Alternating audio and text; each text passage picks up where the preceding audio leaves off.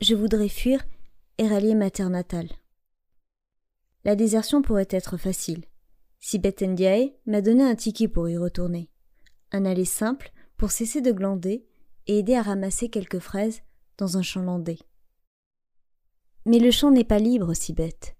Rentrer, c'est risquer de ramener l'ennemi dans mes bagages et le laisser faucher mes parents dans la fleur de l'âge. Si bête, c'est si bête. Je vous laisse donc le soin de vous occuper de la cueillette des garriguettes. De toute façon, ici, je suis en zone occupée. Les périodes de guerre révèlent souvent le pire de l'être humain. En ce moment, on peut voir des supermarchés dévalisés, des voitures de soignants braquées, des policiers malmenés. Je loue une petite chambre dans une grande maisonnée régentée par celle que j'appelle en privé la Thénardière.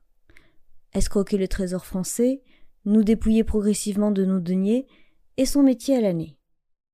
Aujourd'hui, cependant, une nouvelle corde s'ajoute à son arc, et ça fait mal, autocrate du maintien sanitaire et de l'isolement de ses locataires confinés. Attention, portrait au vitriol. Mais j'ai des consignes hygiéniques ici. Dès le 16 mars, nous avons été criblés de SMS aux directives les plus folles. De restrictions parcellaires, attribution d'un WC par locataire confiné, d'interdits placardés au mur, et surtout, la souveraineté exclusive de son jardinier à elle, notre propriétaire Thénardière. Peu de zones libres donc.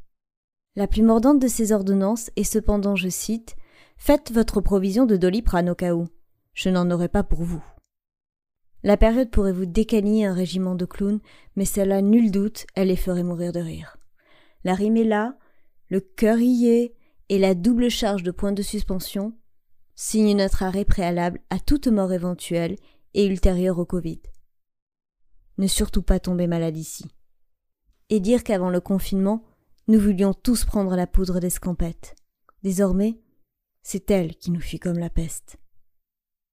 Je ne vais pas m'attarder plus sur l'abject. Si ce sont là mes seuls mauvais souvenirs de guerre, je m'estimerai alors privilégié, et je n'ai pas l'âme d'une Cosette.